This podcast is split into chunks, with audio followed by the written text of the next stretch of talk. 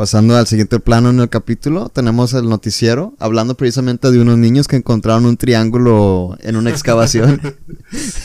y, y aparece y aparece un personaje que me gusta mucho, que es el que está dando el reportaje, que es el suizo tetrapléjico en un pony.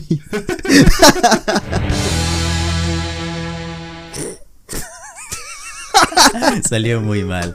¿Cómo están, banda? Nos encontramos en este doceavo episodio de este podcast favorito. Lamentamos la tardanza, pero no lo pudimos subir el día de antier, antier, día lunes, cuando se suben estos episodios. ¿Va a salir el miércoles, güey? Sí, no va a salir ah, ahorita. Chale, güey. Definitivamente no puede salir ahorita. Bien, antes de empezar, quiero saludar a todos los miembros del canal que están suscritos al canal de YouTube para cuando estamos grabando esto. Chantal, Fútbol 79, Jan Moore, Don Chupete, Exparsis, Porfirio Corso, Lunázara, Deco, Brian González, Lauci Ramón, Topper 99, Lodipam, Marcus Santa Cruz, Dani Prodic, Shikusa Blogs, Emiliano Barra, Numita y Edes Adrián. Güey, lo de Pan tiene tiempo ya suscrito. Bastante tiempo, la verdad. Saludazo a nuestro compa lo de Pan. Siento, siento que tiene nombre de medicamento. Chantal ya va a cumplir el año, ¿eh? Chantal ya me lo cumple el año. Hay varios que ya me lo cumplen el año. Pero bueno, banda, quiero presentar aquí a mi lado derecho Juan Pablo. ¿Cómo te encuentras, amigo? Muy bien, amigo, gracias. Aquí eh, un poco cansado por este horario laboral mexicano opresor. Pero feliz de estar nuevamente con ustedes, amigo. Muchas gracias. Y a, mi lado zurdo nos encontramos con Fermín. ¿Cómo estás, amigo? Que por cierto también es zurdo. pues bastante bien, güey. Este, estoy extasiado, güey, de estar aquí de vuelta. Y pues nada. Bueno, y aquí en el ingeniero de audio tenemos a Mario L. Gutiérrez del canal Mario L. Gutiérrez. ¿Qué tal, banda?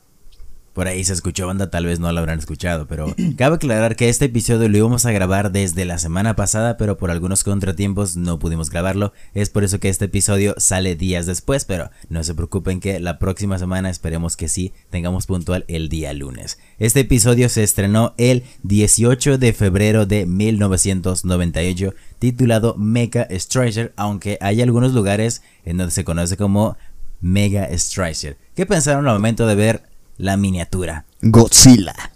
Bueno. sí, yo pensé que este iba a estar que relacionado totalmente con Godzilla, güey. Mecha Godzilla, para ser más específico. Y o sea, este episodio, ah, desde el momento tú ya puedes ver, no precisamente Godzilla, pero sí con Mecha. Y Fermín, haznos el favor de leer la sinopsis de, de, este episodio. Perdón. Chingado. Ahí va. Eh, Mecha Streisand. Los, los chicos encuentran una pendejo. Los chicos encuentran un antiguo objeto triangular en una excavación escolar. Luego de salir en el noticiero, Bárbara Streisand aparece buscándolo, ya que es lo que necesita para poder convertirse en un monstruo gigante japonés. Este episodio yo se los había comentado unos días antes de grabar esto, porque vamos a, a grabar esto originalmente un día anterior. Les pregunté, oigan, de por casualidad vieron el episodio, se les hizo muy bizarro, ¿verdad? Este episodio se esto muy no, no bizarro, pero sí muy random. Sí, estuvo muy random y me gustó porque parece como si fuera una película de acción dominguera de, esas que salen en la tele. sí, entonces eso estuvo chido. Películas de acá donde los villanos son gigantes y son botargas con maquetas de la ciudad. Como, como, las buenas películas de Godzilla 2000, güey, o algo así. Exactamente. No, y esta, esta película, esta película, este episodio va dedicado a Barbara Streisand, que pues Supongo que habrán visto que es una cantante. Creo que todavía está viva, me imagino que todavía está viva. Por ahí debe andar. Pero esto es porque en Colorado se había. Creo que se había prohibido el matrimonio igualitario eh, en Colorado.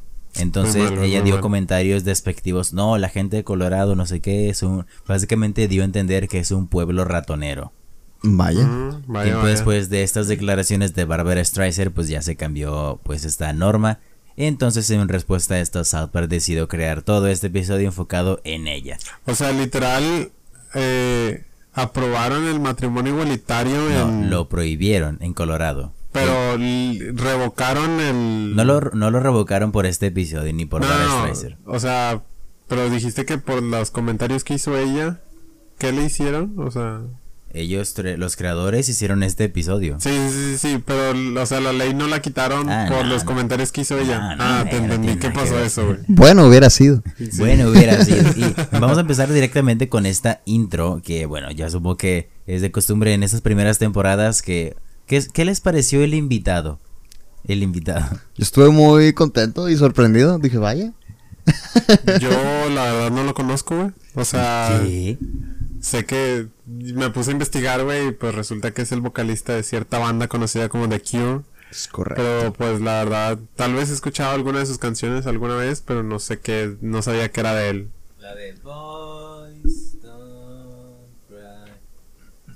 ¿Esa? Probablemente, pero no. La que tenía un pinche cover en el. ¿Cómo se llamaba esto? Peter Punk. Sí, Peter Disney XD. Exactamente, eso es. Eh, bueno, Robert Smith este fue invitado como les había comentado con el episodio del señor Mojón, pues South Park reventó. Más que nada, no porque el episodio del señor Mojón fuera excelente, fue más que nada porque ¿dónde te encuentras un mojón que habla? Eso fue lo que impulsó este episodio del señor Mojón y por ende muchas celebridades querían aparecer en South Park, pero ellos se podían dar el lujo de rechazar. Ah, de ahí viene el caso de Jerry Seinfeld, que es la persona que interpretó un pavo pero bastante decepcionado. Mm, Entonces, de aquí sale donde ellos quisieron traer a Robert Smith. Y si se preguntan, Robert Smith no fue a, grabar directamente a South Park, grabó desde una llamada telefónica.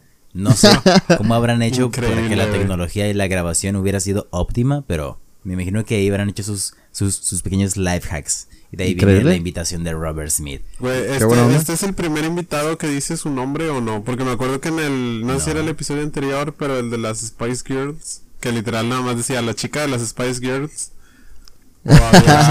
¿Y George Clooney? Ah, es verdad, George Clooney. También Elton John, ¿no? Mm, Elton John no, no apareció él, entiendo. ¿No ha salido Elton John? O sea, sí apareció. Su voz, güey. Ah, ok, ok. Recuerda que te dije que fue interpretado por Trey Parker. Es correcto. Sí, sí. Elton John aparece. Pero bueno, empezamos con este episodio. Ya tenemos la intro normal del episodio. Introducen a Robert Smith, que por cierto, este asunto de poner invitado especial tal persona en la intro se fue perdiendo con el paso de los episodios y temporadas. Como que ya más que nada se ve como datos de, ah, aquí grabando para South, para algo así. Ya no lo anuncian como tal en las intros. O sea, ya aparece nada más como un crédito más o... Sí, en, los mm. créditos finales del episodio, de los ah, episodios. Pero empezamos esto con una arquitectura de puntas de flecha. ¿Alguno de ustedes ha ido a estos lugares de excavar y encontrar cositas? Yo recuerdo mucho que hay un museo aquí en Monterrey, el Museo Marco, que tiene una sección para cavar, pero yo nunca he ido a esa sección. ¿Es en serio? Sí.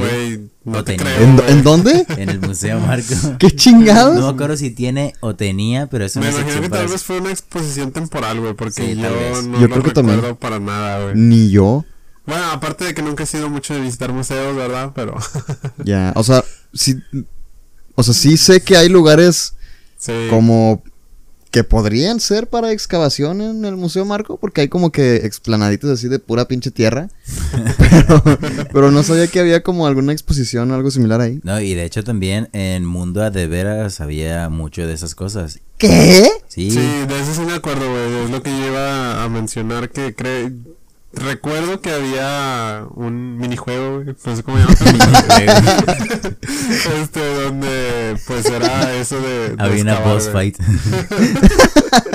el mundo de veras. pelearte con el dueño del mundo de veras. Sí, recuerdo mucho que había, chato en Kitsania, ¿no? que había un lugar para buscar supuestamente fósiles de dinosaurios. obviamente no creo que fueran reales, güey. Güey, pero... ¿cómo por qué me perdí todo eso, güey? O sea, precisamente esta parte del capítulo me pareció muy surreal porque dije, ay, unos niños de primaria en una pues excavación escolar. Qué yo, Yo nunca he ido a esas cosas, pero sí conozco de estas. Y precisamente acá al ingeniero de audio, creo que recuerdo que una vez fuimos a un campamento en donde nos llevaron a Mundo de Veras. Él fue a esta zona y le apareció, apareció un alacrán o algo así. no, no, no. O sea, sí fui, pero la alacrán apareció ahí. Había una zona donde teníamos que armar un muro con, porque éramos albañiles. Pero, eh, Güey, ¿por qué tu espectrograma sale así? Güey, problema de, del micrófono, no sé, güey, o tal vez de mi compu. Salió un alacrán en un ladrillo. Vaya. y así. Eso fue lo que sucedió. Eh, digamos que Mundo de Veras, pues bueno, por algo ya cerró, ya no existe. Era prometedor. Invasión de alacrán. Según yo fue por o sea, porque pues estaba muy lejos. Falta de ingresos. Sí. Nada, pero mira, era prometedor, pero sí, la verdad no, no les fue bastante bien porque yo recuerdo las veces que llegué a Mundo de De Veras, muchos juegos siempre andaban cerrados o fallaban mucho, etcétera. La casa del terror horrible. Güey, mi favorito eran los go-karts, güey. Los go-karts, no sé por qué. Eso sí estaban de, buenos. De todos los go-karts en los que he ido en parques de diversiones, güey, el de Mundo de Veras era mi favorito, güey.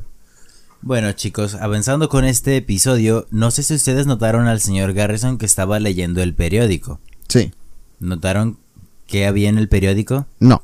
Definitivamente no. Lo vi leyendo, pero no. Era no, nada más, más sé que me dio risa, güey, que el, el, excavador o el guía, güey, de, la excursión, por así decirlo, dice algo y Carmen es como que cállate, cállate la verga y, y en lugar de que el señor Garrison lo, lo, lo regañe por, por irrespetuoso, güey, lo regaña porque está haciendo mucho ruido y no lo deja dormir o algo así decía, güey. y este periódico, pues ya vi que no lo notaron, pero tiene un, en primera plana, es una noticia del señor Mojón. Ah, ¿y qué dice? Es no, no dice nada porque está pues muy lejos, pero ah, solo parece como esto es una alusión a lo famoso que se hizo el señor Mojón. Vaya. Y vaya, vaya. Eso se les había mencionado, me parece que en el, el episodio que velamos sobre el señor Mojón, que empezó a hacerse muy viral, entonces Qué chido que ya puedan autorreferenciarse, ¿no? Desde la primera temporada. O sea, no, y esta, esta no es la última vez que vamos a ver al señor Mojón siendo bastante famoso. Después de aquí vamos a empezar con la excavación y Carmen va a estar cantando una cierta canción que no sé si ustedes saben a qué se refiere esta canción. Pues, o sea, como tal no conozco la canción original o de la que esté basada, pero pues original, parece como una canción que cantarían los esclavos. Exactamente. En aquel entonces, ¿no? Esta canción es una parodia a todas las que solían cantar los esclavos y un ejemplo de esto es la película Dumbo. Recuerden que todos los trabajadores del circo estaban toda la noche trabajando en la lluvia y acá estaban cantando esto. No, no, no una canción igual, pero sí estaban cantando algo así similar, muy de, esclavos, por así decirlo. nada más la referencia, entonces Carmen encuentra una punta de flecha, la lanza, pero hay un comentario aquí que tiene que ver con el señor de, las puntas de flecha. Que él me dice algo así como, oye, ¿alguno de ustedes sabe de las puntas de flecha? Y Kyle le dice, no se supone que usted es el que tiene que saber. Ah, pero quería saber si alguno de ustedes lo sabía. Sí, algo bastante típico de los profesores, si me lo preguntas. De hecho, yo creo que incluso hasta la facultad llega a ser algo muy común que estás en una clase a la que vas para aprender cosas que no sabes y los profes a huevo llegan de que ¿quién sabe tal cosa? o ¿quién me puede decir cómo chingado sucede esto? y pues es que, güey, pues a eso vengo, verga, o sea, ¿qué te hace pensar que lo sé? El típico maestro de ustedes ya debieron haberlo leído y no sé qué. Sí, es correcto. ya debieron haberse aventado el libro completo, güey, antes de entrar a clases, güey, a pesar de que todavía no les digo cuál era el libro. Hablando de, aventarse el libro completo, aquí un pequeño paréntesis. Recuerdo que había una materia que se llamaba. Ah, bueno, no me acuerdo cómo es la materia, pero era un libro así como unas, no sé, 350 páginas. Entonces era el examen final, eh, que por lo general los exámenes finales viene todo lo aprendido en el curso. Oiga, profe, ¿y no nos va a dar una guía o algo así? La guía es tu libro. El profe dijo, mira, la, la guía es, pásame el libro, desde página 1 hasta eh, esta, 350. Pinche mamón. Y así, así, el examen en efecto sí fue de todo el libro, obviamente pues no se aventó las cosas de relleno. Pero empezamos con que Kyle encuentra la punta que, la supuesta punta de flecha que resultó ser un, un triángulo bastante poderoso. Que alguno de ustedes recuerda el nombre de ese triángulo? El triángulo de Sinthar, ¿no? Si no me equivoco. El triángulo de Sinthar. Que de hecho antes lo encuentra primero Karma, ¿no? Lo ve y dice, ah, es una basura y, lo avienta, ¿no? No, no, quiero esto. Y de hecho, volviendo un poquito con esto, él, la primera punta de flecha que encuentra. La encuentra Pip, ¿no? Ah, es verdad. Carmen la lanza y se la da Pip. No, no, no. No, no, La encuentra Pip y Carmen dice, hey, yo la quiero. Sí, y empiezan a hacer un juego para ver quién es el que se va a quedar con la punta. Para echarlo a la suerte. A la suerte. Esto se me hace un chiste tan de, de Chespirito o algo así. donde de que, a ver, vamos a ver quién se queda con tal cosa. Eh, tú di un número, luego 5, eh, 6, gané, me la quedo. Ese tipo de... Sí, Para los que no han visto este episodio, pues lo que dice Carmen contra Pip es echarlo a la suerte. Yo te pateo en las bolas lo más fuerte que puedas, lo, más fuerte que yo pueda, y tú me pateas lo más eh, quedito que puedas, y el que quede en pie se queda con la flecha. Obviamente Carmen patea muy fuerte a Pip y este queda no inconsciente, pero sí lo aturde lo suficiente. Y lo más triste de todo es que Pip asumió toda todo esto. que nada más dice de que bueno, entonces te la quedas tú y ya, güey. Como que chale. Es, lo, más triste del asunto del pobrecito Pobre Pip. Pobrecito, Carmen encuentra esta, el triángulo de Sinthar. De Sinthar. De lo lanza porque pues le parece aburrido, Kyle lo encuentra a Kai le gusta y como Carmen a huevo quiere siempre llevarle la contra, empieza, oh, es mío, dámelo. No, tú lo tiraste. Y pues bueno, resulta que era un triángulo muy valioso que más adelante vamos a ver qué es exactamente lo que hacía. Pasando al siguiente plano en el capítulo, tenemos el noticiero hablando precisamente de unos niños que encontraron un triángulo en una excavación. y, aparece, y aparece un personaje que me gusta mucho, que es el que está dando el reportaje, que es el suizo tetrapléjico en un pony. Creo que esta es la segunda vez que meten a un personaje de ese estilo, ¿no? El primero fue un, un enano en no sé qué chingados. En, bikini. Ah, al menos South Park intentando ser inclusivo. Eso sí. Eh. Intentando ser inclusivo. Y lo más gracioso, bueno, aparte del suizo tetrapléjico. En un pony. En un pony es que está las dos perspectivas, con Kyle hablando sobre el triángulo. y luego está Carmen diciendo, sí, y luego yo le pegué a Kyle y empezó a llorar y no sé qué. Pero este triángulo está inspirado en el Diamante Galaxy de una película llamada Express 999 que no sé si producción puede hacer su pinche jale buscando esta película. ¿Cuál? Express 999. Para nada más que nos leas un poquito de la sinopsis mientras nosotros continuamos con esto. Me salió un Chevrolet. Increíble. Diamante Galaxy Express 99. 1999. Moonlight Express. En, ándale, exactamente. Mm. Me salió un Chevrolet. Dice. Para empezar, es una película de Hong Kong. Ah, chinga, no viene la. No, viene, no, no, viene la sinopsis. tiene sinopsis. Esta película no existe. A ver. Pony MDB, güey. Internet Movie Database. Bueno, mientras producción nos hace el favor de investigarlo, hay algo que menciona Carmen. Eh, no recuerdo exactamente dónde se mencionaba, pero menciona que va a llorar como Nancy Carrigan. Eh, esto es una mención. Eh, ya les habíamos ya les había mencionado a Nancy Carrigan, que es una patinadora que participó en unos Juegos Olímpicos de 1994. Lo que sucedió aquí es que hubo un momento durante que un fanático se acercó a golpearla, me parece algo así entonces ella empezó a llorar, obviamente. Y la televisora se puso a enfocarla llorando. Y entonces por eso que va a llorar como Nancy Carrigan. Ojetes. Bastante no, no era lo que decía Chef, güey, cuando llega. O, estando, o estoy antes de eso. Eso es otro episodio. No, no, no, no. ¿Lo de Nancy Carrigan? Sí, hay otro episodio donde se menciona a Nancy Carrigan. Mira, la sinopsis de la película dice: Hitomi, una residente japonesa, llega a Hong Kong después de la muerte de su prometido Tetsuya en un accidente mortal para resolver varios asuntos importantes en torno a su fallecimiento.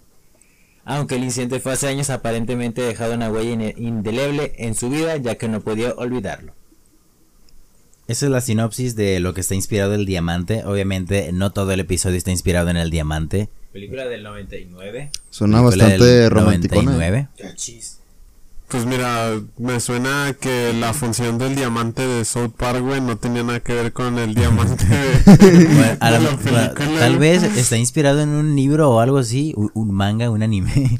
pues es de Hong Kong. No lo sé, pero bueno, mencionan esto de Nancy Carrigan y pues bueno, tenemos el primer avistamiento de Barbara Streisand.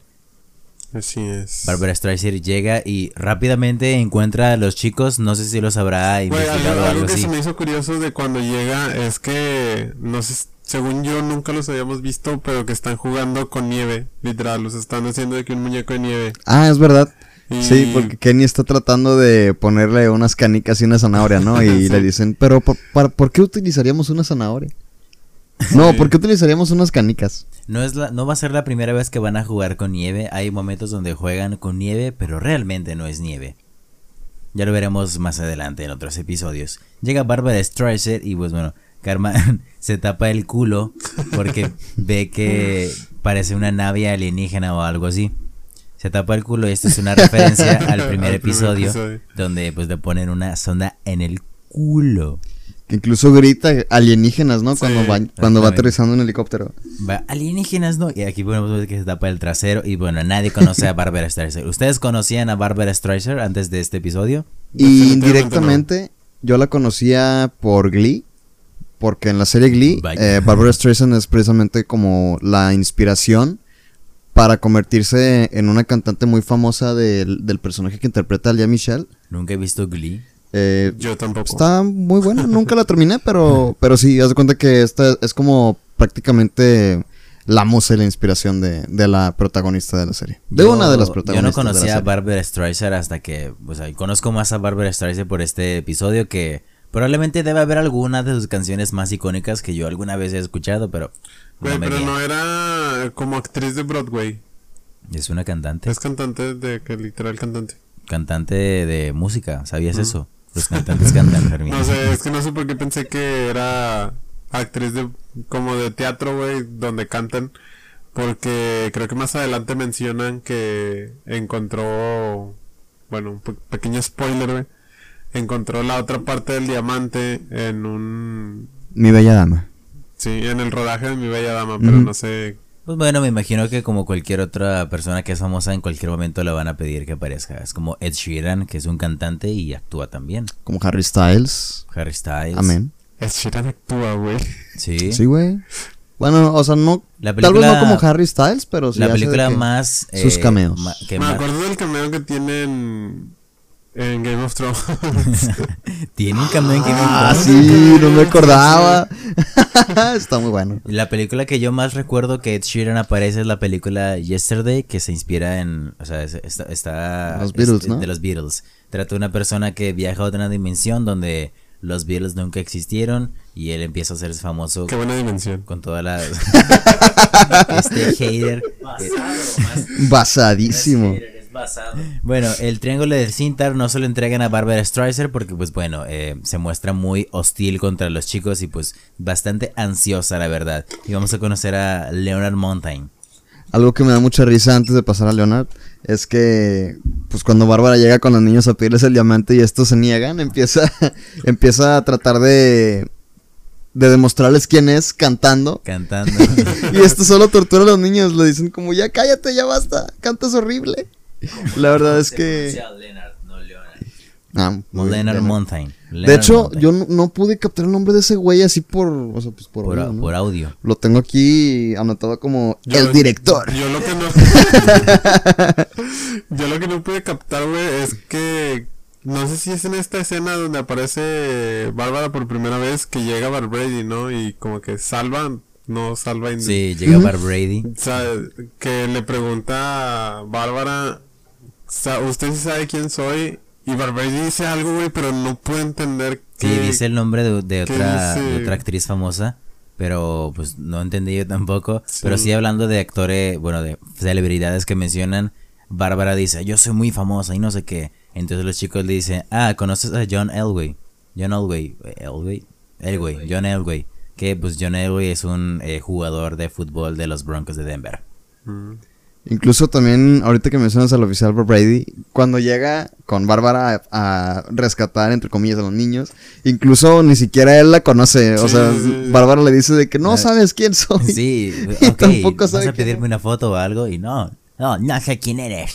La verdad es que no tengo como el contexto ni el trasfondo de eh, el tipo de voz que tiene Bárbara Streisand o qué tipo de personalidad tenía entre eh, las celebridades. Pero pues al parecer como que es un chiste muy recurrente para, para ella, ¿no? Que, que, sea como que muy odiada y que cante feo, cosas así. Bueno, más adelante vamos a ver qué más hate le empiezan a aventar a Barbara Streisand. y algo que me da bastante risa es que Barbara Streisand está con su secuaz, por así decirlo.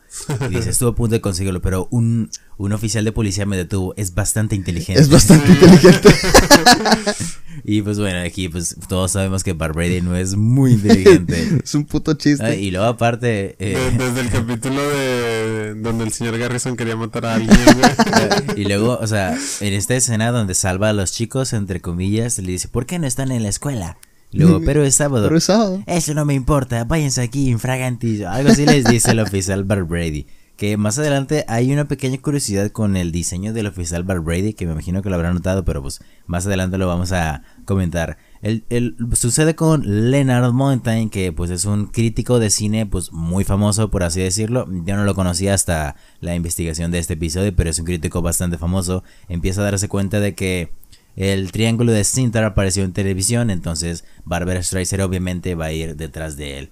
Y pues ahí él conoce este tipo de profecía de Barbara Streisand, el poder que tiene. Que pues bueno, más adelante vamos a ver porque este episodio va escalando a un punto totalmente absurdo. que parece que los escritores dijeron, oye, estamos llegando demasiado lejos. Vamos a ver cómo termina todo esto. Y pues bueno, para contexto, eh, lo que pasa con, con, Leonard es que llega a la escuela buscando a Chef. Bueno, no buscando a Chef, más bien llega con Chef, como que es la primera persona que se encuentra. Yo y le... que llega específicamente con Chef, ¿no? Porque hasta Chef le... Chef dice, yo soy Chef, y él dice de que sí, ya lo sé. O sea, no sé si... Bueno, yo lo entendí como que llega específicamente buscando a Chef, güey, pero... Pues mira, pudo haber sido que dijo que ya lo sabía porque pues tenía un pinche gorrito de chef y estaba en la cocina, así que... ah, y su mandil de chef. sí. También podría ser. Pero bueno, llega... reconoce a Leonard Mountain. Sí, pues obviamente. Y le dice, voy a Es un hombre de cultura, güey. Voy a fangirlear como una grupo de Aerosmith que entra a su camerino. Pues, Vaya. Eh, menciona el chef están afuera de la escuela, entonces, ¿dónde crees que estaría Barbara Streisand? Si tú fueras Barbara Streisand, ¿dónde estarías? Rinoplácida de que pues bueno, el eh, Barbara Streisand pues tiene una nariz prominente, entonces de ahí viene este esta burla hacia su nariz, que pues bueno, el objetivo de este episodio es nada más quejarse de Barbara Streisand. Solo imagínate crear un solo episodio solamente para burlarte de una persona. Qué, qué divertido, la verdad. Qué, atrevidos, qué atrevidos. qué atrevidos. Y cabe aclarar que a lo largo de este episodio Carmen va a estar tratando de conseguir de vuelta su triángulo y vemos una escena donde Barbara está haciendo sus planes para conseguir el triángulo. Y nos enfocamos en la habitación de Kyle y tiene en su mueble una fotografía que espero que hayan notado. La de que está con el elefante. Exactamente. Kyle está con su elefante que conocimos en el episodio de eh, hace el amor con una cerda es un pequeño, un pequeño guiño que lamentablemente el elefante pues no ha vuelto a aparecer. Vaya. No se, ha, no se ha vuelto a manifestar en South Park, pero vemos todo un plan bastante bueno, lo, que me dio risa de cuando están en la escena de la habitación de Kyle es que anteriormente Kyle dice de que voy a esconder el triángulo en un lugar donde no donde Carmen no lo, no lo encuentra. encierra en su habitación. Y nada más se encierra, y literal el, el, triángulo nada más estaba de que sobre su, sobre un buró, güey, en su cuarto. Literal al lado del cuadrito ese, ¿no?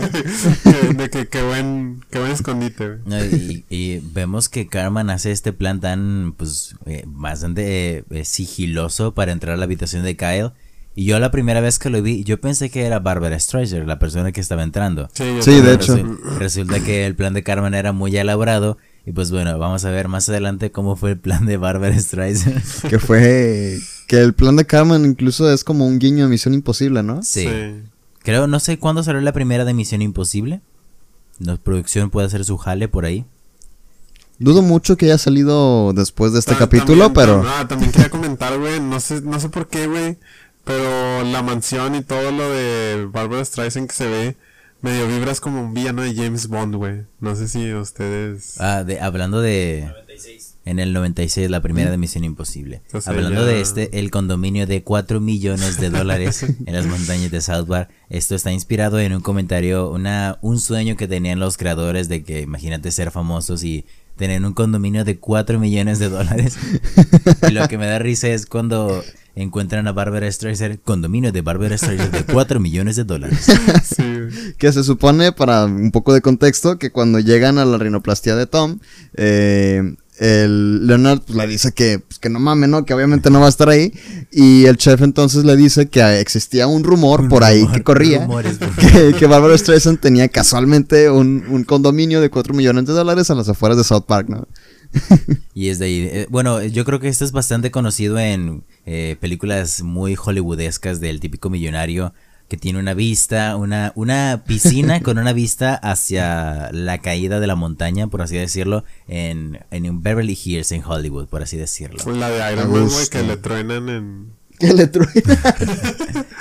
no, también me acuerdo mucho de estos condominios por el, el videojuego GTA, ah, GTA V, donde hay una misión ah, que tienes que tirar un condominio de alguien muy famoso. literal es la como la segunda misión del juego. Sí, algo así. Es, es, de las primeritas misiones. Todavía ni siquiera estás bien familiarizado con el juego, pero pues es de las primeras misiones y yo me acuerdo mucho de estos condominios por precisamente esto. O igual que la casa de Bojack Horseman, que por cierto también le truenan en algún punto de la serie. Nunca como que hay como que hay alguna especie de fetiche de los directores de tronar estos condominios para destruirlos. Nunca tengan condominios, banda, porque los soportes algún día se van a vencer.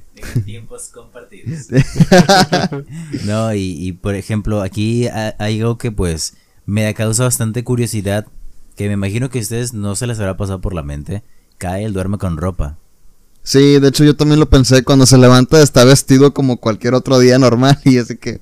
Esto es porque pues en ese entonces pues no había presupuesto para crearle más diseños a los personajes, entonces... Ponerles pijama. Por eso es que duermen con tenis. Sí, hasta de hecho, creo que con zapatos.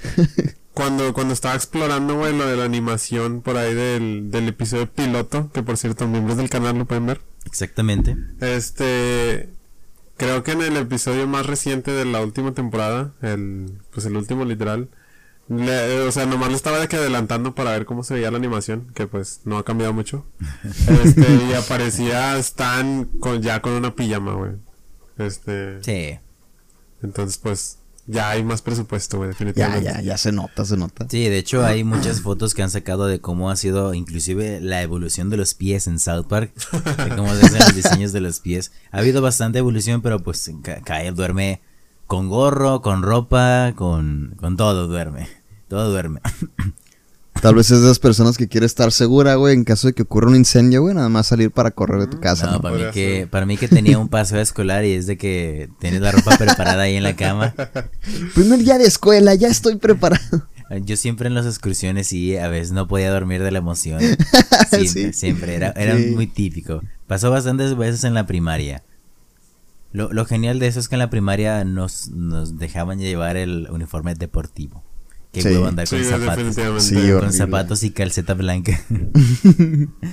y vamos a continuar con este episodio, Kyle duerme con ropa, y vamos a ver a Chef que está conduciendo con Leonard Mountain, pero vemos que atrás de él hay un paisaje en live action, por así decirlo. Sí, lo sentí como la típica escena de, conducción en cualquier sitcom. En cualquier sitcom, Sí, a mí me recordó mucho la película de Psicosis o Psycho, el donde están en un motel.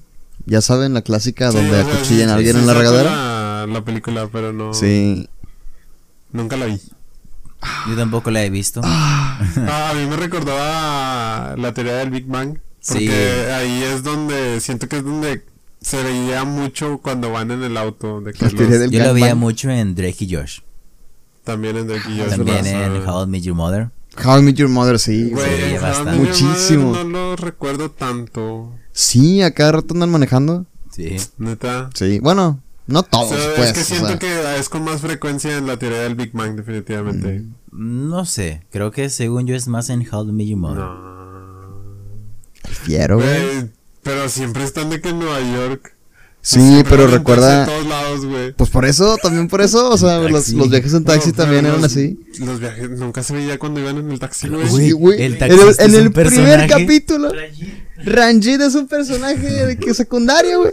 es verdad, güey. No, ocupa refrescar tu memoria, Fermín. Es que uno que, uno que viera hacer nueve veces, güey, no me vas a estar cuestionando Yo a mí. nada más lo he visto dos. Tal vez tres. Bueno, eh, este paisaje de Chef eh, está hecho porque en ese entonces no tenía, no sabían cómo hacer animaciones que fueran así como conductor. Entonces esto fue grabado por un compa de Trey Parker desde su vehículo. El tipo puso una cámara en, la cajuela de su vehículo, la pegó con cinta y se puso a conducir un rato. Entonces todas estas tomas las hizo un compa de Trey Parker para porque pues no tenían se les hacía más fácil a poner eh, el video detrás de la, la animación que tener que hacer una animación que probablemente no iba a quedar. Pinche compa rifado, güey. Es un buen compa. Desconozco el nombre de ese compa de Trey Parker, pero pues Saludos al compa de Saludazo. Y, la verdad es que a pesar de que suena como una solución barata, entre comillas, siento que queda muy bien con el, con el, con las vibes de, la serie. Y sobre todo del capítulo, güey, que está como que muy random y pasan cosas bien extrañas de, de pronto, de un segundo a otro. Exactamente. está como que, lo siento como un episodio de un show más.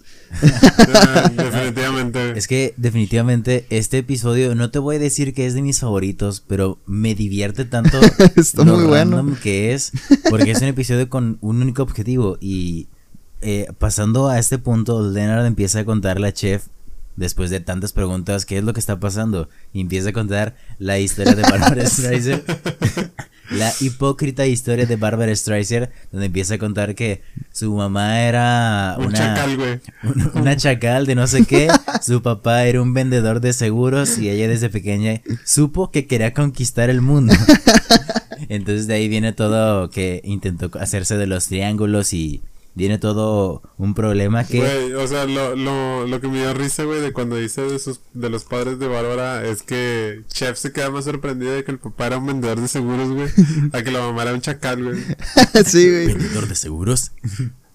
no, y eh, toda esta historia de Barbara Streisand, pues era nada más, hasta donde yo sé, no es real. No sé si producción pueda investigar sobre los padres de Barbara Streisand. No creo que su mamá haya sido una chacal, güey. No creo que haya sido una chacal. pero eh, esto fue lo que sucedió con la historia de Barbara Streisand. Y pues aquí tenemos el mítico momento del disfraz de Barbara Streisand. Pero quiero mencionar a Sidney Poitier, que es la persona que aparece de una forma bastante extraña en Hollywood. Abre una especie de baúl, algo así, y aparecen unas miniaturas, unas monas chinas, ahora sí para mí, unas monas chinas que empiezan a decir Barbara Streisand eh, se, encontró el triángulo Por fin consiguió el, diamante. Y ahora sí pasamos con el disfraz que hace un contraste total. Carmen solamente quiere el triángulo por, para que no lo tenga Kyle. Y Bárbara lo quiere para conquistar el mundo. Tú te imaginarías que el plan de Bárbara es muy, muy elaborado, pero no. Es un plan que consiste en ponerte uno de esos eh, anteojos que tiene una nariz falsa y un bigote falso. Yo nunca, nunca me he puesto uno de estos, eh, nunca me he puesto uno de esos. Yo creo que ni siquiera los he visto físicamente, ¿eh? Yo los he visto en tiendas de disfraces, una acá que sabemos que está, cuyo nombre se asemeja mucho al de un cuento infantil. Yo creo ah, que también los he visto, pero creo que nunca he usado uno tampoco. O sea, creo que también he visto de que alguien con una de esas, güey, pero no... Sí, yo, yo sé que pues son como muy icónicos en, en, en el imaginario colectivo, pero creo que jamás los he visto en persona, pues. Según yo, estos anteojos están como inspirados en Mr. Potato, el señor cara de papa, mm. porque el... Maestro, su papá. Su papá era un maestro. Maestro y murió a los 34 años. Del señor cara de papa, verga, qué trágico, güey. Bueno, los papás, el papá de Barbara Streisand era un maestro y murió a los 34 años, así que... Epiléptico. Un ataque epiléptico. Vaya. Como... No, sabía que, la, o sea, que los ataques epilépticos te pedían de qué. Matar, no sé, pero me recuerda mucho a los ataques epilépticos de Pokémon, del episodio del Polygon. y su mamá, de hecho, sí era un chacal. su mamá sí era una chacal. Era de Oaxaca. Si quieren escucharme hablar de Pokémon sin parar, güey. No, y, eh, el tema de los anteojos, eh, nada más para cerrar este tema de los anteojos, yo nunca me podría poner unos porque utilizo lentes. Sería bastante incómodo tener doble lente o estar ciego. o estar ciego. Definitivamente, por dos. Si me tuviera que poner unos, tendría que ponérselos a estos anteojos, comprar una nariz falsa y un bigote falso. Pero bueno, eh, Sidney Poitier aparece para... No, no se nos dice qué va a hacer, pero ahí aparece. Eh, es un, un, actor bastante reconocido, pues hasta donde yo puedo investigar. Ya no aparece hasta más adelante en este episodio y vamos a tener este momento. En bueno, cabe, cabe, destacar que la escena de Sidney Poitier es eh, ocurre como entre escenas.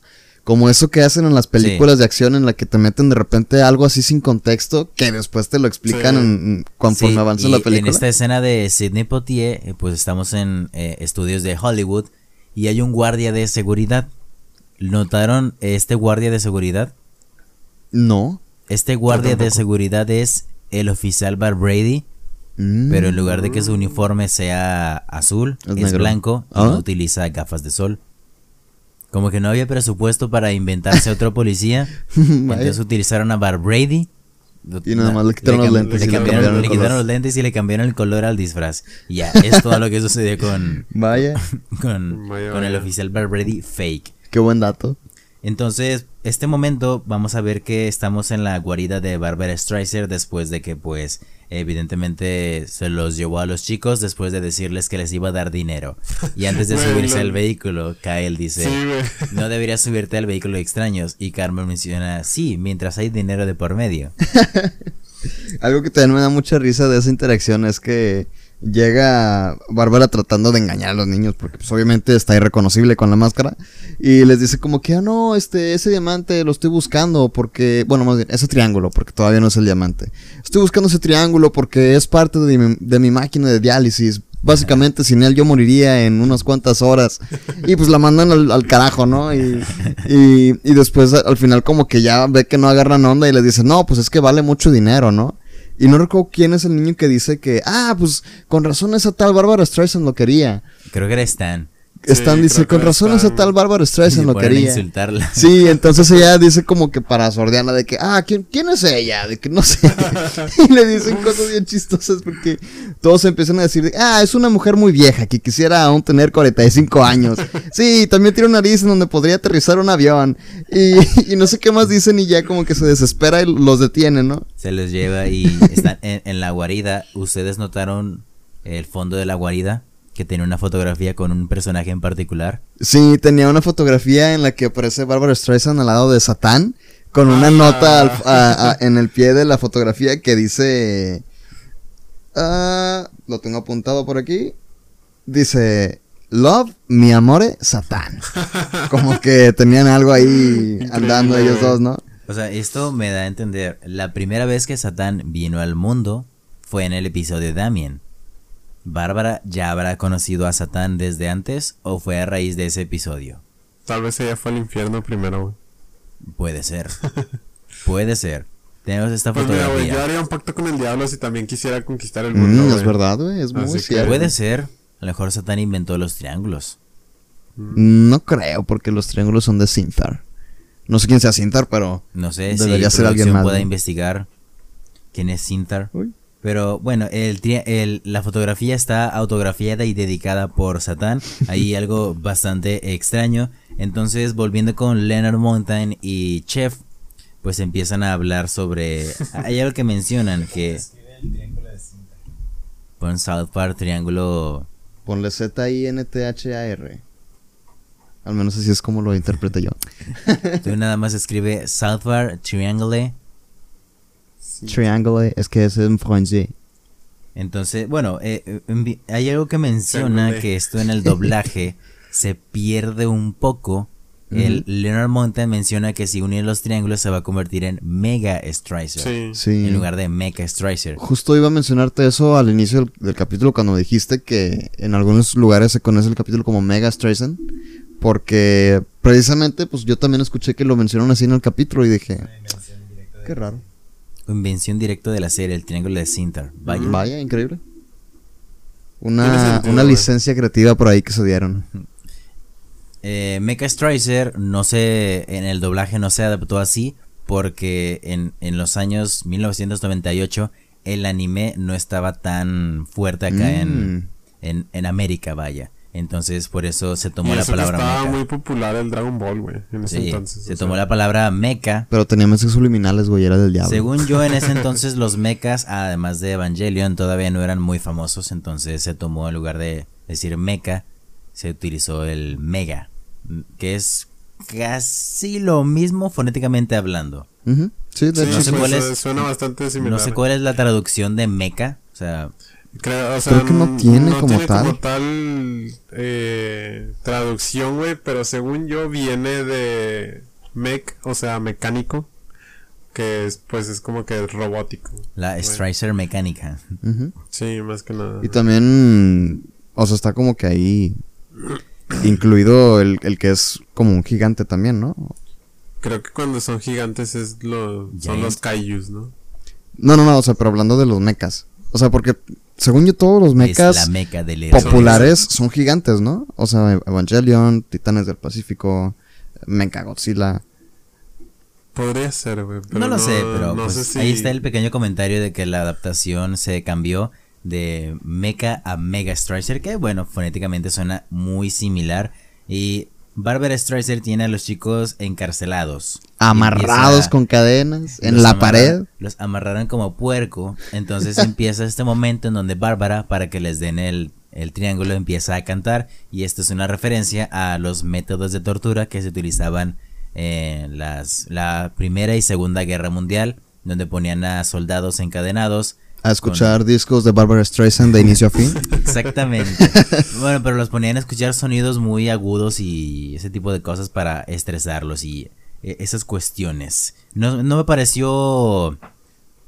Me recuerda mucho a cuando yo de pequeño estaba escuchando a mi mamá poniendo sus canciones, pero a un volumen muy alto. O me imagino que a todos nos ha pasado que estamos, eh, escuchamos como nuestros papás desde la sala tienen el teléfono viendo videos en Facebook con un volumen que es inusualmente alto en un teléfono. Por alguna razón suena muy fuerte. Sí, y luego tratas de poner música con tus amigos en una fiesta y de que, güey, ¿por qué esta madre no suena tan fuerte como el celular de mi papá, no? Exactamente. y bueno, esa es la cuestión de la tortura de Barbara Streisand con, con el canto que ella hacía. Y volviendo con Leonard Mountain, él tiene un plan B porque no pueden encontrar el condominio de Barbara Streisand. El plan B es hablarle a Robert Smith de The Cure. Así, completamente random. Y Chef le pregunta, ¿acaso The Cure tiene algo que ver con esto? Y Lena le dice, no, solo el solista. solo el vocalista. Solo el vocalista Robert Smith. Pero lo que me da risa es de que dice, ok, es el momento del plan B. Y Chef, ¿cómo? ¿Es todo este momento hubo un plan B? Y ya empieza este momento. E incluso dice que estuvieron manejando día y noche, ¿eh? Sí. Indicando que ya llevan varios días conduciendo. Que que ve que alta le habrá salido la gasolina al chef. ¿eh? Pobrecillo. La gasolina no se, no se paga con un Mira, güey, en el, en el 90 y... ¿Qué era? 99, ¿Qué tan podía haber estado? 98. En el 98 yo creo que estaba barata, güey. ¿Cuánto valía la gasolina en 1998? Producción. Producción tiene que hacer su jale rápido, rápido. Pues fíjate que actualmente, bueno, no sé si estemos como que en valores históricos del precio de la gasolina, pero pues Digo, antes costaba pinche 6 pesos el litro, güey. Entonces, ya eso es decir bastante. De hecho, creo que también, o sea, incluso en Estados Unidos también está de que bastante alto el precio de la gasolina. Pues es que ya, ya, el petróleo no se usa ya, güey. necesitamos carros eléctricos, güey. Es correcto. Bueno, eh, el Leonard, Leonard Mountain empieza a tener una visión. Oh, ve a los chicos, ve a los chicos. Y esto se hizo porque ellos no tenían una manera, o sea, los creadores no tenían una forma en la cual podría avanzar la trama. Conectar la historia. El precio por galón de gasolina en el 95 era de 79 centavos. 79 centavos, güey, vete a la verga. Y en el, para el 2000 ya era de 91 centavos. Vamos a redondearlo a un dólar. Un dólar por galón, No mames. ¿Cuánto valía el dólar en el 2000? Este, estamos hablando de que el galón son 3, creo que 3 litros. Son como 5, ¿no? No, creo que son como 4. No, son 4. son, son 4, son 4. Sí, sí, sí. Ya, ya, me acordé, me acordé. Bueno, Qué casi rico, güey. El dólar en el 2000 valía 9.4 pesos. No mames. 9.4 pesos. 9 pesos el litro. No, no, wey, 9 pesos. 4 litros, güey.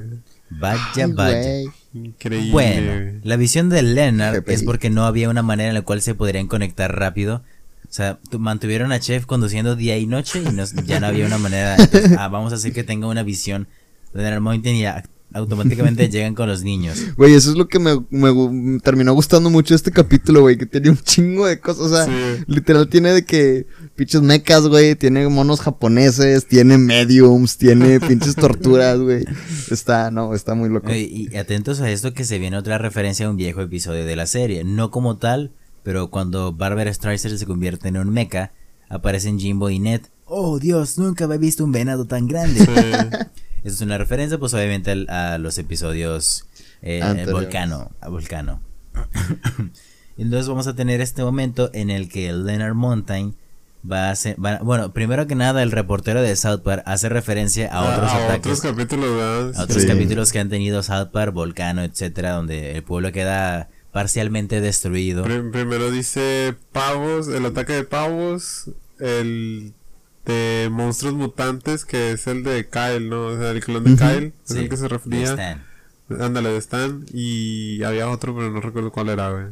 ¿No es el de los zombies, tal vez? Ah, sí, el de los zombies. Me, me da risa porque menciona que South Park apenas ha podido reconstruirse y en eso llega Mecha Streisand a destruirlo todo otra vez. No, y eh, esa referencia a otros ataques sí es un bonito, un bonito gesto a que, pues eventualmente sí hay una continuidad. de hecho. No tal, no, tal vez no una serialización en plan de que los episodios están directamente conectados, pero sí hay como que esto pasó en la serie, tal tiempo. Y bueno, aquí se viene uno de los momentos más, aquí, de este, para mí este momento es donde el episodio se empieza a ir a, a lo completamente random. Llega Chef y Leonard Mountain con los chicos, están encadenados. Chef intenta romper las cadenas. Chef, apártese. Se baja los anteojos y saca. Tiene visión de rayos, rayos láser. Empieza a sacar rayos láser. Y yo, yo cuando vi este episodio, por un momento me pasó por la mente que Kenny podría morir por ese ataque de los rayos láser.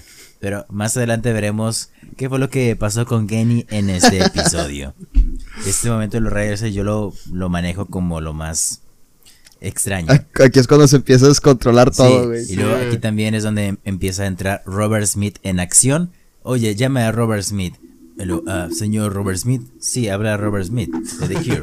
habla Robert Smith de The Cure. Eh, tal vez esto le parecerá bastante extraño, pero Leonard Monte me pidió que le hablara. Ah, Barbara Streisand encontró el triángulo de Cinta. Ah, sí.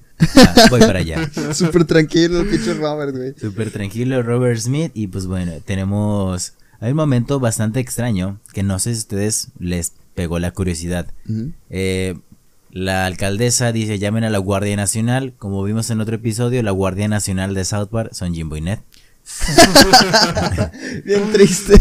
Y bueno, también aquí aparece otro ejército que pues es una forma en la que siempre se intenta resolver las cosas en las películas de eh, típicas criaturas gigantes. De monstruos gigantes. Entonces, vemos a Jimbo con una con un lanzacohetes pues acá en, el helicóptero y Ned lo está manejando.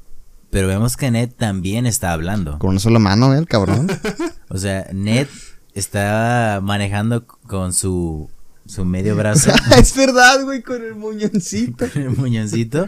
o con las patas, güey, quién sabe. No sé cómo no habrá si estado pedales. los, los helicópteros no tienen piloto automático, güey. Mm, creo que no. No sé, bueno, o sea, sé que los aviones tienen, güey. Ajá. Pero los helicópteros no. No lo sé. No creo. Bueno, digo, no, no soy aeronáutico, pero. Yo ni idea. Ni idea. Pero bueno, a mí me, dio esta pequeña curiosidad sobre que pues Ned está conduciendo con una sola mano. Y acá aparece la mamá de Kyle, que resulta que es muy famosa, muy, muy, muy, fanática, de Barbara Streisand y le pide un autógrafo. Yo pensé que iba a pasar algo malo, pero no, le da su autógrafo. Barbara Streisand se emocionó de que una sola persona en South Park la reconoció y le pidió un autógrafo. Es que casualmente... el único personaje que se puede morir en South Park es Kenny, güey. Entonces... Pues Casualmente también la mamá de Kyle es como que un personaje como que muy odiado, ¿no? En general por, por la raza del pueblo. Entonces me parece irónico que justamente una persona súper odiada es muy fanática de otra persona súper odiada. No, y, luego aquí hay otro momento donde la serie, el episodio escala a otro punto donde se empieza a poner bastante extraño. Leonard Mountain se empieza a, a convertir en un kaiju Este Kaiju, o sea... es como una parodia Ultraman, ¿no? Sí, Ultraman se llama este Kaiju. Y lo que me da risa es que, pues, cada que un Kaiju o que aparece Bárbara está Bárbara, Bárbara. Y también empieza. No me acuerdo exactamente qué dice el presentador con Leonard Mountain, pero. escucha como una cancioncita, sí, Una cancioncita. Empieza a cantar algo así extraño. y todavía más adelante vamos a ver más transformaciones. Porque eh, empieza a pelear Leonard contra Bárbara y empieza a perder. Entonces aquí tenemos el momento donde Kenny muere. Eh, muchos pensarían que sería aplastado por un kaiju, por un edificio, una bala perdida, por así decirlo, pero no. Van a la escuela. Kenny se le ocurre, es buena idea para jugar a este juego. No sé cómo se llama este juego, que es como un tubo con una pelota amarrada. Kenny empieza a jugar, dice, ah, mira una pelota, voy a golpearla. Y por accidente se ahorca. se ahorca y vemos como pues eh, ahí muere ahorcado. Y a los creadores muchos les llegaron cartas de que la muerte de Kenny nos pareció eh, sin sentido, no tuvo gracia. Y ellos dijeron, ese era el chiste. Güey, yo creo que esas son las muertes de Kenny que más me gustan, güey. Las que llegan así de que completamente fuera de contexto de todo, güey. Sí, güey. no, y esta muerte de Kenny sí es bastante... Incluso, quiero que vean mis notas. Tengo precisamente... Tengo escrito en mis notas la cosa que pretendo mencionar y a veces con las cosas que, que me dieron mucha risa, no necesito elaborar tanto. Puedo poner de que cualquier cosa y escribo risas. Entonces, mira la cantidad de risas que tiene la muerte de Kenny comparada a los de abajo.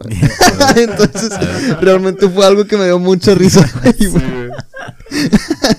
para los que no, no puedan ver esto, pues resulta que Juan tiene acá como unos 20 jaja.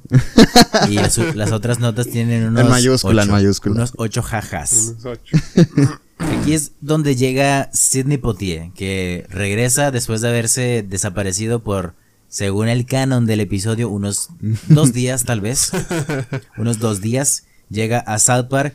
Llega, si no me equivoco, volando. Llega volando. Llega volando. llega volando Llega con Chef, ah, oh, Sidney Poitier, y Chef obviamente también se pone a fangirlear. Ah, está peleando contra el Barber Stricer.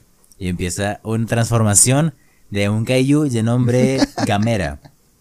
Gamera es el kaiju en el que se convierte, que es como una tortuga gigante.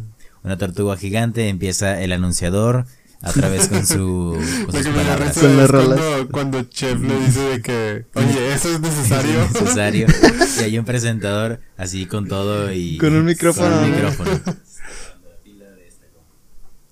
Ah, con todo y el micrófono. Entonces el Sidney Potty empieza a pelear y pues pierde así rápidamente. No hay forma de que le pueda ganar a Bárbara. Entonces Sidney Potier sale volando, cae en en una montaña y al mismo tiempo eh, Leonard Mountain también pues es derrotado hasta que llega, llega Robert Smith de una forma súper casual. Oh, es Robert Smith de The Cure. y aquí aparece Chef, todos aquí fangirleando con Robert Smith. Que algo bastante curioso es que les da un transmisor.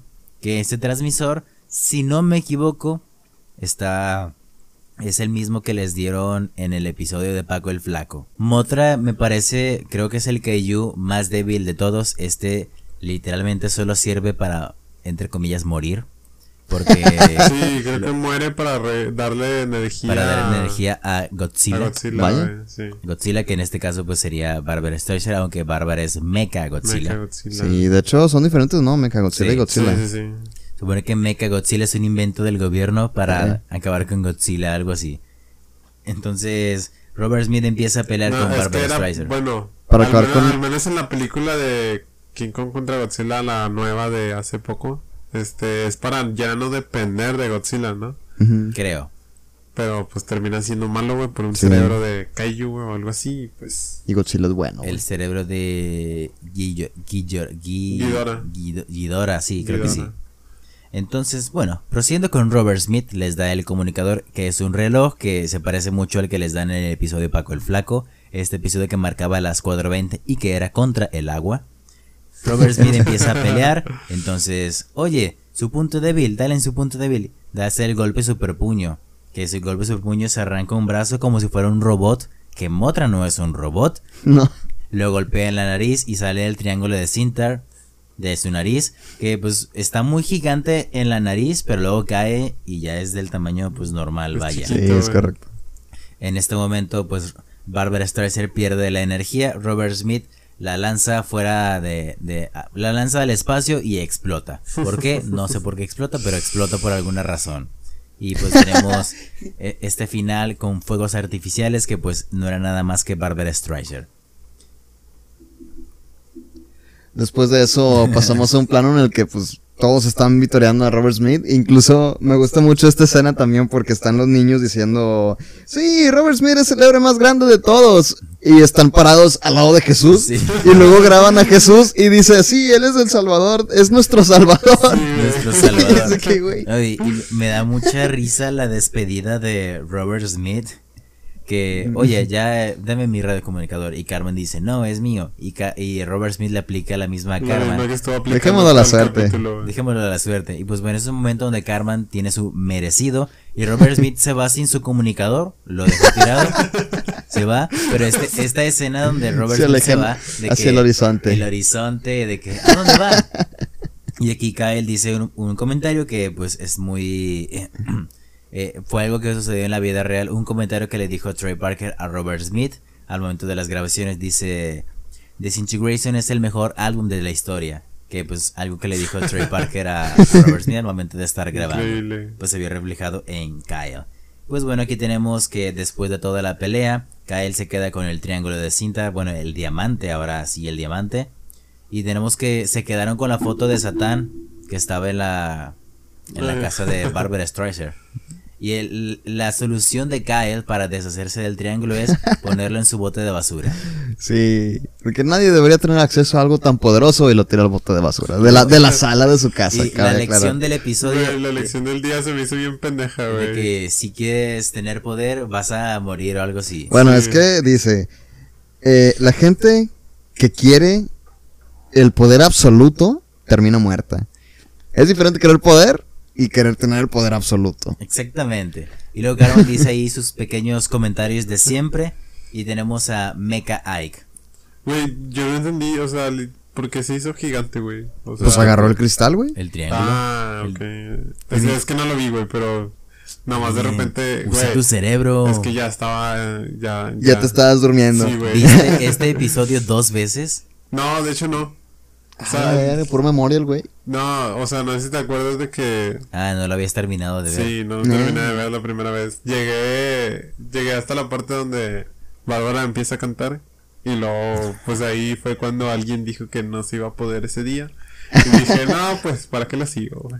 Sí, al final lo tira a la basura y se, como que mueven la toma siguiendo a los niños, pero de fondo se puede ver a Ike acercándose al bote de basura. le pongo atención a Ike de fondo, güey. Porque también me acuerdo Tan irrelevante el personaje. Cuando se empieza a incendiar, güey, que al parecer se ve donde se empieza a incendiar. Y para mí nada más apareció en es Que era un musical, Fermín. Era ah, Bueno, y de esta forma acaba el episodio. ¿Y quieren saber ustedes qué dijo Barbara Streisand de esto? Empezó a decir que South Park es una serie igual que Viva y Bothead, que es una serie que nada más ve las personas retardadas o algo así. De esas series, básicamente dice, esta serie solamente hace que tu cerebro se pudra y... Cancelable, funable. Me, me suena que es de las que dice que ciertas caricaturas de los 90 eran diabólicas. Sí. Y, y después de esta South Park volvió a hacer otra mención a Barbara Streisand en otro episodio que lo veremos en la segunda temporada porque ya estamos a nada de terminar con, esta primera? temporada. Algo bastante, bastante genial, la verdad. Y pues bueno, en este momento Leonard Mountain, lo que dijo él de su participación en el episodio, él quedó fascinado, quedó encantado, mientras que Barbara Streisand pues se puso muy, muy a la defensiva. Claro, pues es que incluso Leonard tuvo un buen papel en el capítulo, güey. A pesar de, de sus transformaciones super random, güey.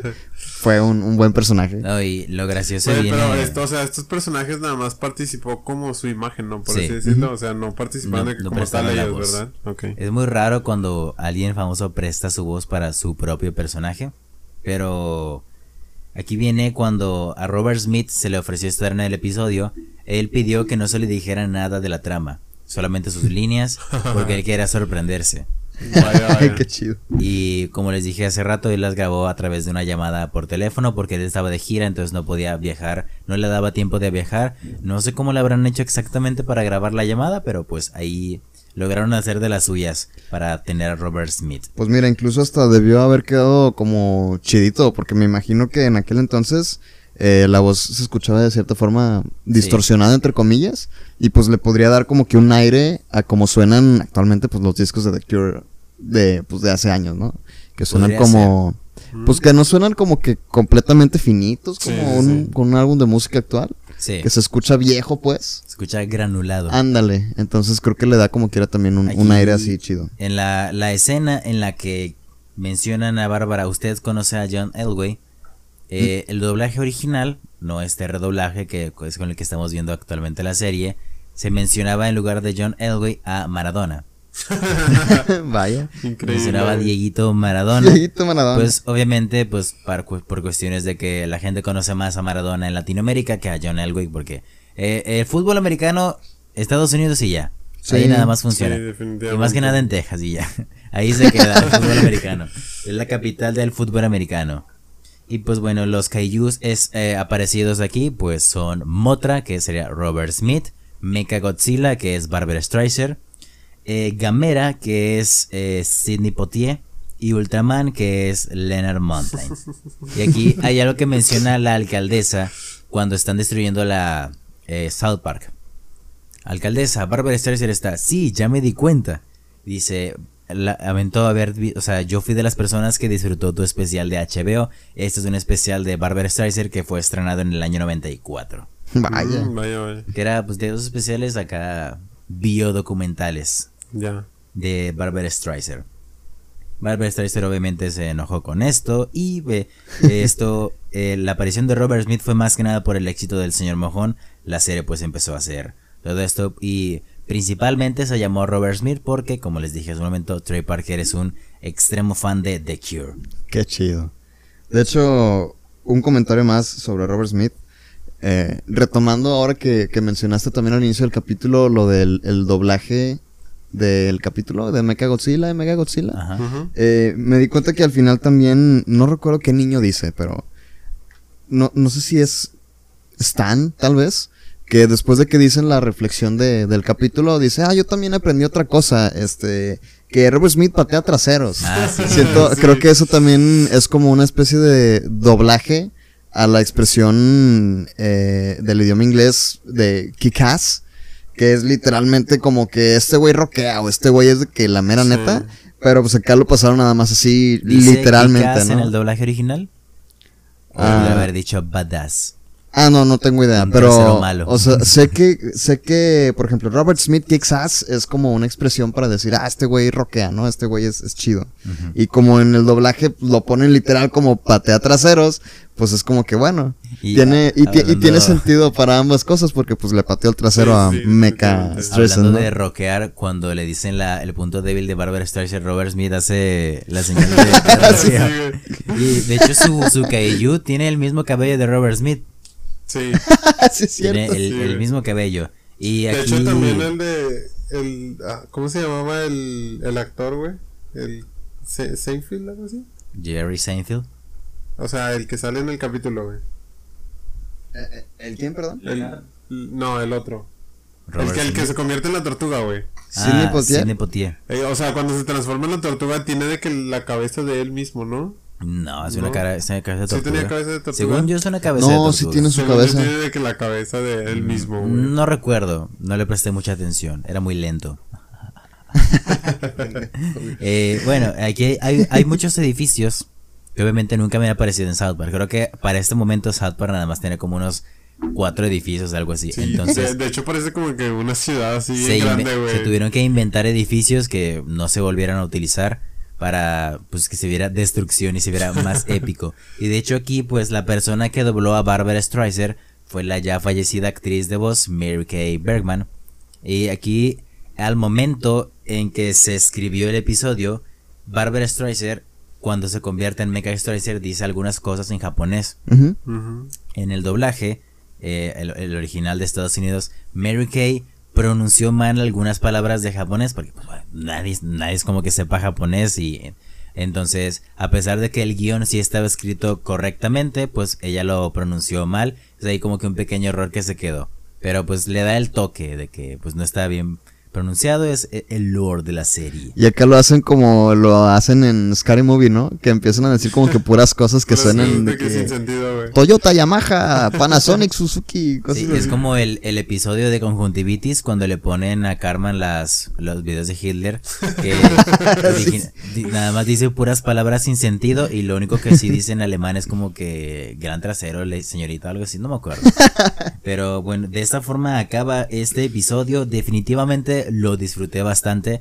No lo recordaba tan bueno, la verdad. Bastante gracioso. Eh, creo que es la esencia pura de las primeras temporadas de South Park. Sí, definitivamente, güey. ¿Algo que quieran comentar de este episodio, amigos? yo creo que ahorita haciendo un recuento de los episodios que llevamos, creo que puedo decir que oficialmente este se ha convertido en mi favorito, o al menos uno de mis favoritos de toda la temporada. Porque sí, la verdad está muy, está muy disfrutable. está muy random, la verdad. Sí, güey. ¿Tú, Fermín, algo que quieras decir? Está muy inesperado, güey, pero mi parte favorita, güey, fue definitivamente la muerte de Kenny, güey. Güey, es que se mamá. Es que no, o sea, recuerdo que lo estaba viendo, güey, y luego nomás vi de que Kenny le pega, güey, y se muere. y ya de que, ¿qué?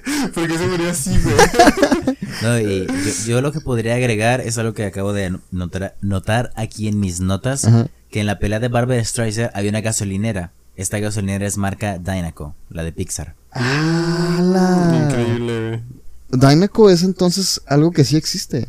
O sea, ellos lo hacen en la referencia de Pixar y en lugar Dynaco en Pixar está con I latina, creo que yo. Y aquí lo pone con Y el copyright, el copyright. Vaya. Por los derechos de autor. Pero Dynaco, ¿cuándo, cuándo, ¿cuál fue la primera aparición de Dynaco en Pixar? Me parece que Toy Story. Toy Story Ah, con razón. Yo, yo pensaba que había sido hasta Cars.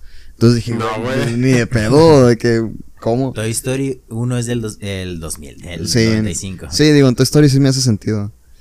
Sí, porque. sale la gas... Sí, cuando. Ah, pues cuando van a Pizza Planeta, ¿no? Sí, cuando, ah. cuando se caen del, de la. Y de hecho, Dynaco no es una gasolina, la también es la marca de baterías de voz. Con, cuando se caen. No, ese es, ese es el. ¿Cómo es? ¿Cómo? En. BNL, sí, esa cosa. Eh, no lo sé. Airbnb. La, de, la de Wally. Airbnb. La de la Wally, sí, la de Wally. Ah, ya. No, pero sí, aparece cuando están cargando gasolina y se pierden. Que es cuando se pierden Boss y Woody, güey. Que se caen de la camioneta. Vaya. Un pequeño datillo por ahí. Y señores, de esta manera acabamos este episodio. La próxima semana veremos el final, de, temporada. con el episodio La mamá de Carmen es una puta sucia. el final de temporada. Increíble. Y este episodio vaya, vaya, nos va a dejar con la boca abierta. Espero que se convierta en uno de sus favoritos. Nos veremos la próxima semana. Me acompañó aquí a mi lado derecho Juan Pablo. Hasta luego amigos, muchas gracias. Eh, déjenos sus comentarios, son muy importantes para nosotros para seguir mejorando aquí y al fin de cuentas hacemos esto para ustedes. Exactamente, a mi lado zurdo, Fermín, ¿cómo estás amigo? Eh, despídete, despídete. Eh, pues muchas gracias por escucharnos. Eh, no olviden seguirnos en nuestras redes, seguir el podcast y todo eso. Y cargar sus computadoras para que no se las queden sin Exactamente. Y bueno, aquí nos acompañó el ingeniero de audio Mario Le Gutiérrez. Eo, suscríbanse a Mario Le Gutiérrez. Nos vemos, banda. Hasta la próxima. Bye bye. Bye. Babura, babura, babura, babura. Babura, babura.